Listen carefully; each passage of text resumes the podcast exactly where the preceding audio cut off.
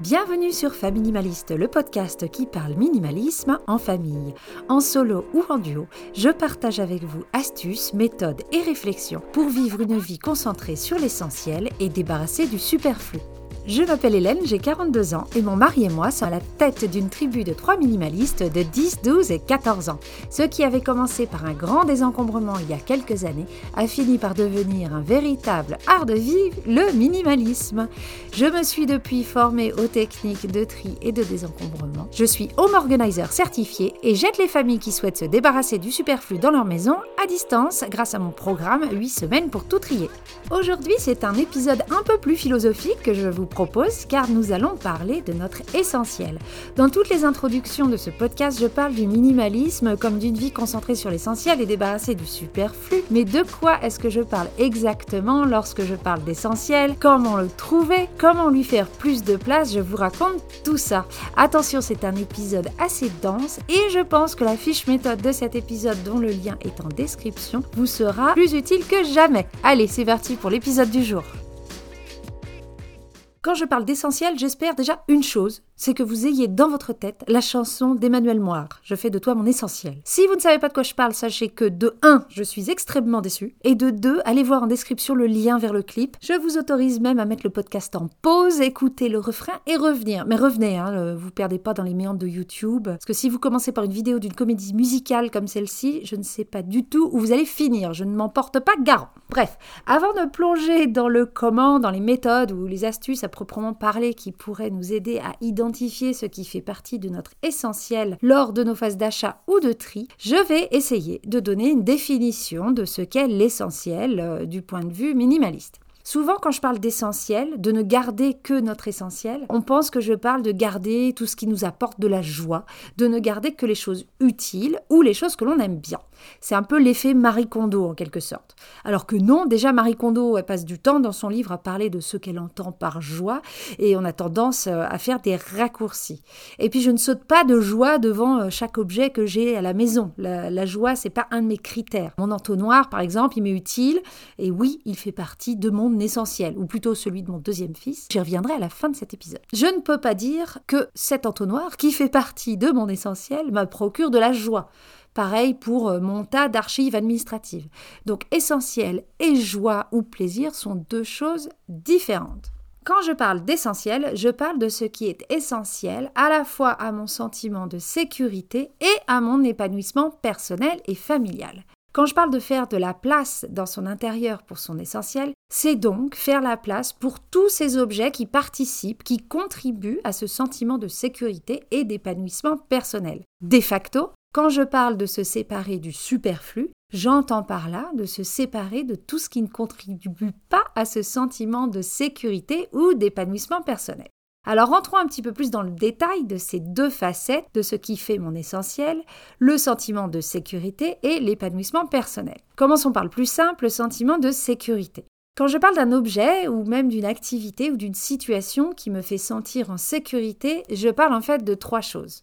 Bien entendu, je parle d'abord de sécurité physique. Les objets qui font partie de mon essentiel et qui m'aident à avoir ce sentiment de sécurité physique peuvent être des choses comme euh, le kit de premier secours, euh, les caches-prises si on a un bébé qui s'amuse à mettre des trucs en métal dedans, ça c'était la grande passion de numéro 3, euh, les brassards que l'on met aux, petits quand ils savent pas nager, le pare-feu devant la cheminée ou encore mes lunettes de soleil pour pouvoir conduire sans fermer les yeux dès qu'il y a du soleil, vous admettrez quand même que c'est plus raisonnable. Tous ces objets ne me font pas forcément vibrer, ils ne me remplissent pas d'une joie incroyable, mais ils participent à mon sentiment de sécurité physique. Donc oui, ils font partie de mon essentiel. Par sécurité, j'entends aussi sécurité financière.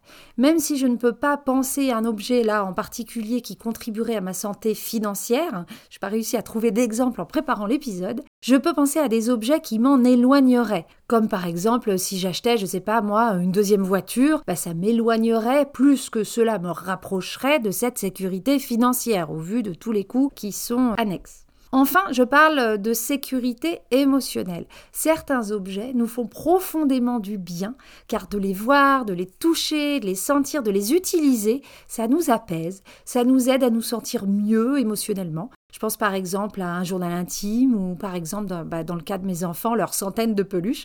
Ce sont des objets qui rassurent et qui ressourcent. Donc par sécurité, je pense à ces trois choses, sécurité physique, financière et émotionnelle.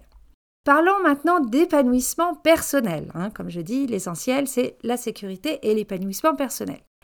Un objet qui fait partie de mon essentiel, s'il ne m'apporte pas un sentiment de sécurité physique, financière ou émotionnelle, doit m'aider à m'épanouir. Alors attention, là encore, je ne parle pas d'objets magiques. Je ne dis pas que tous nos objets doivent être des aides au développement personnel, loin de là, pas du tout. Quand je dis épanouissement personnel, en gros, je parle de kiffage de vie. Les objets qui me sont essentiels sont ceux qui m'aident à profiter de la vie de la manière dont je l'entends.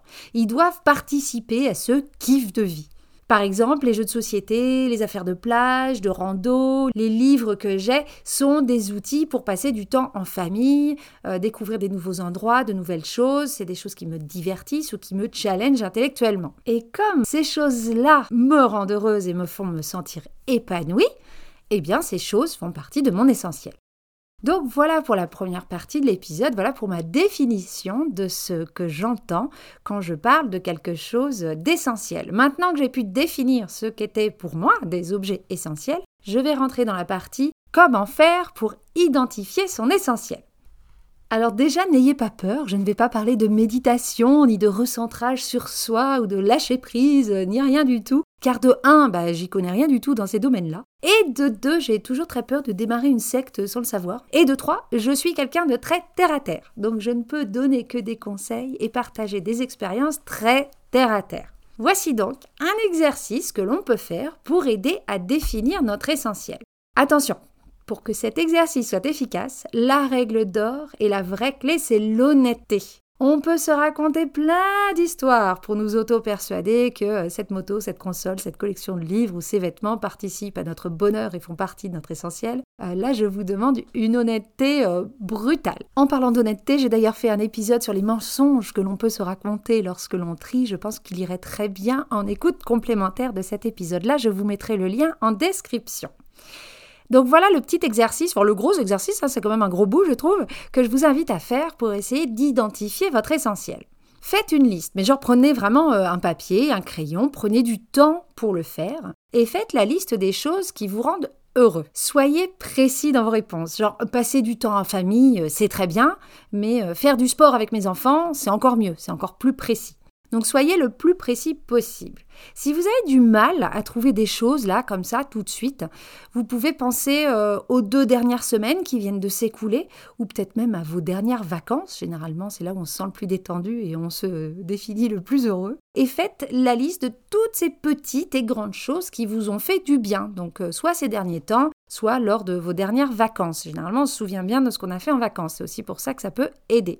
Donc visualisez bien ces moments-là et voilà, faites la liste, qu'est-ce qui m'a apporté euh, du positif, qu'est-ce qui m'a fait du bien? Vous pouvez aussi diviser cette liste en catégories si c'est trop difficile. Par exemple, vous pouvez faire une liste des choses qui vous rendent sereine ou qui vous calment. Vous pouvez aussi euh, avoir une catégorie euh, les choses qui me donnent de l'énergie, les choses qui me font rire, les choses qui m'aident à me connecter aux autres. On peut penser à, plein de catégories. En gros, faites-vous le, le petit bac euh, de votre bonheur au quotidien. À vous de choisir les catégories. Et remplissez ça en étant honnête et le plus précis possible. Je vous recommande de faire cet exercice seul, mais bien sûr, vous pouvez le faire en couple, vous pouvez le faire en colocation ou avec euh, vos enfants, hein, toutes les personnes qui peuvent partager votre foyer. Vous pouvez le faire ensemble, ça peut euh, vous aider à, trouver les choses. Des fois, les, gens nous connaissent mieux qu'on nous connaît nous-mêmes. Donc euh, voilà, faites-le seul ou à plusieurs, il n'y a, pas, a pas de souci là-dessus. Je ne pense pas qu'il y ait de règles précises, faites comme vous le sentez. Vous pouvez ensuite faire une deuxième liste, celle de ce qui, au contraire, vous coûte à faire, alors que ce soit en temps, en argent ou en énergie. Pour faire simple, en gros, c'est la liste de ce que vous n'aimez pas faire. Je vous conseille cette fois-ci de diviser cette liste en deux catégories.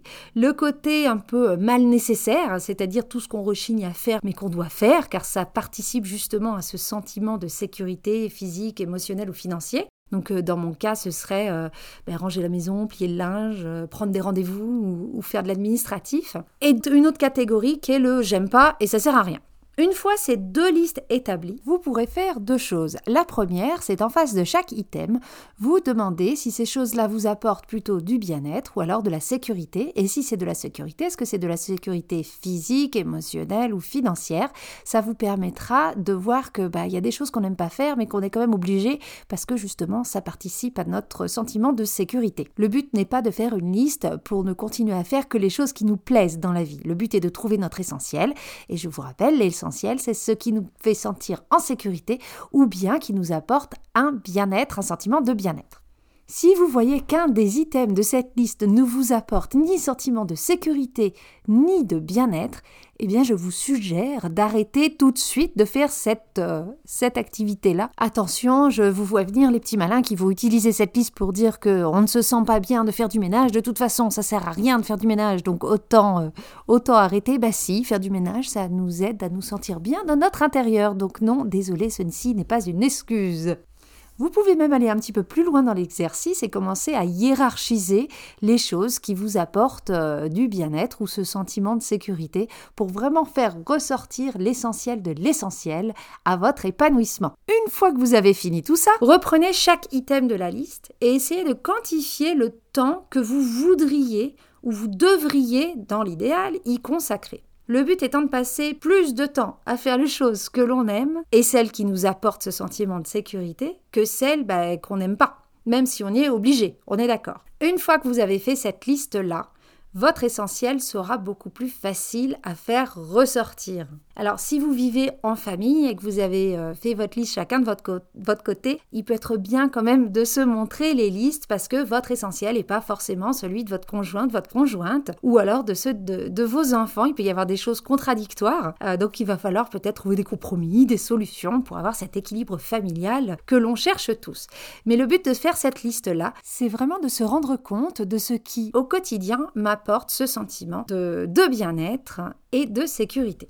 Et maintenant, qu'est-ce qu'on fait de cette liste? Alors, armé de cette liste, vous devriez avoir donc une idée de ce qui est essentiel pour vous. Eh bien, quand on est en phase d'achat ou de tri, on se demande si l'objet qu'on a entre les mains, celui qu'on s'apprête à acheter ou bien à garder ou non, est-ce qu'il nous éloigne ou est-ce qu'il nous rapproche de ce qui nous paraît essentiel pour nous sentir en, sécurité et ou épanoui? Je vous donne quelques exemples. Je vais vous raconter, ou finir de vous raconter cette fameuse histoire de numéro 2 et de son entonnoir. Si on regarde la liste de ce qui est essentiel pour euh, mon deuxième fils, qui lui apporte le plus de bien-être, euh, à part euh, rester des heures dans sa chambre à lire des mangas, c'est rendre service. C'est un garçon qui aime beaucoup rendre service, c'est la manière dont il nous montre qu'il nous aime, et il aime aussi bah, faire des expériences en cuisine. Donc ces deux choses-là sont des choses importantes pour lui. Il se trouve qu'il a trouvé une manière euh, de lier les deux, nous faire plaisir en faisant la cuisine, et c'est en faisant sa propre limonade. Alors il se fait aussi plaisir à lui, parce que de toute façon il n'aime pas les boissons euh, sucrées du commerce, ou alors très peu, il est assez difficile là-dessus, et il n'aime pas ce qui est pétillant. Donc il a trouvé une recette de limonade euh, qu'il se fait tout seul. Et la tradition depuis un an, c'est qu'il en fait avant qu'on aille au lac, et donc il doit, il l'a fait, il doit la mettre au frais. Et au moment de la mise en bouteille, bah, je vous cache pas qu'il y en a qui vont un petit peu partout. Et dans sa liste de ceux qu'il déteste faire, un peu comme tout le monde, il y a nettoyer. Une fois qu'on a vu que bah, c'était pas juste une lubie, cette histoire de limonade, il en faisait vraiment très souvent, c'est posé la question de l'entonnoir. On n'a jamais eu d'utilité pour un entonnoir avant, donc on n'avait aucune raison d'en avoir un. Mais depuis cette fameuse histoire de limonade, on s'est rendu compte que d'avoir un entonnoir était devenu quelque chose de pertinent. Grâce à cet entonnoir, il peut continuer à faire sa limonade sans s'en mettre partout, c'est-à-dire qu'il continue à faire quelque chose qu'il aime de manière euh, simplifiée, c'est quand même beaucoup plus facile au moment de la mise en bouteille, et en plus ça lui économise du ménage.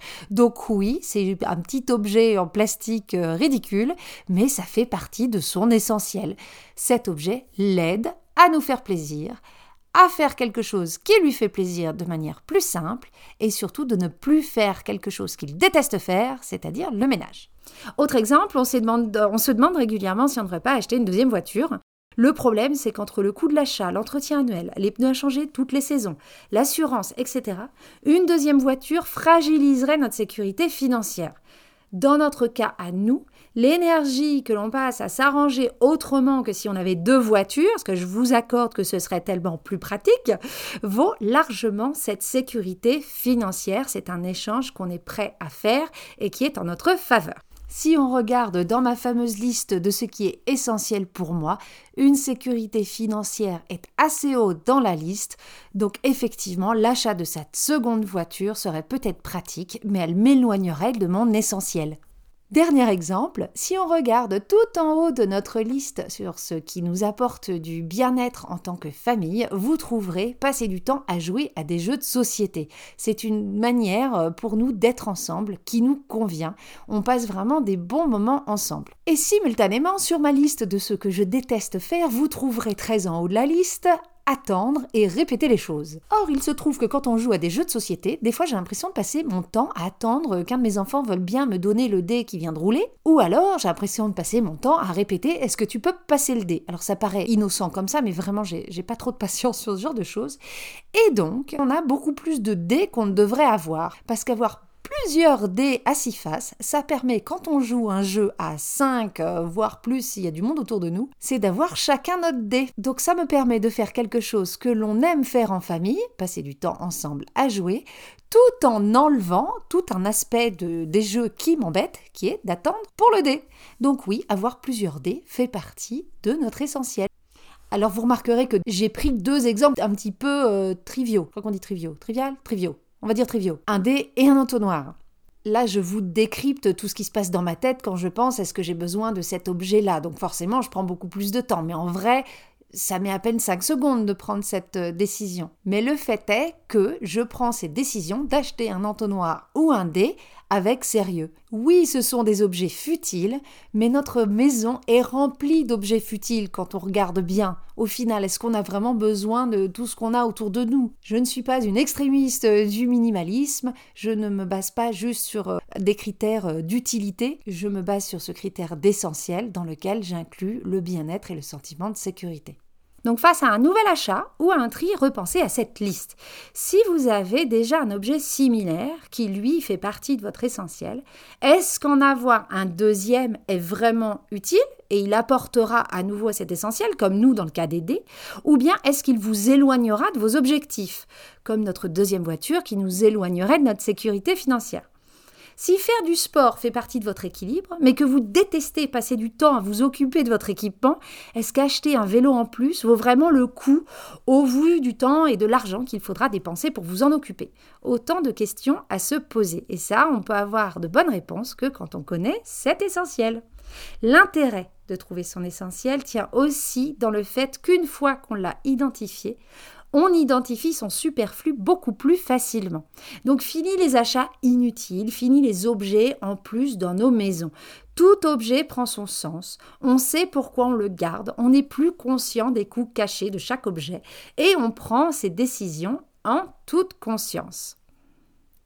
Vous voyez donc que l'essentiel va bien au-delà de l'utile. Je vais terminer cet épisode et je voulais juste finir en attirant également votre attention sur une dernière chose c'est le fait qu'au fil des années, notre essentiel fluctue, il évolue, donc il peut être utile de refaire le point de temps en temps sur cette liste et faire le point sur notre essentiel, car il change au fur et à mesure des années, de nos situations personnelles ou professionnelles, de notre état de santé, de notre environnement, bref, la vie fait que les choses changent et donc il n'y a pas de raison que les objets autour de nous ne changent pas également.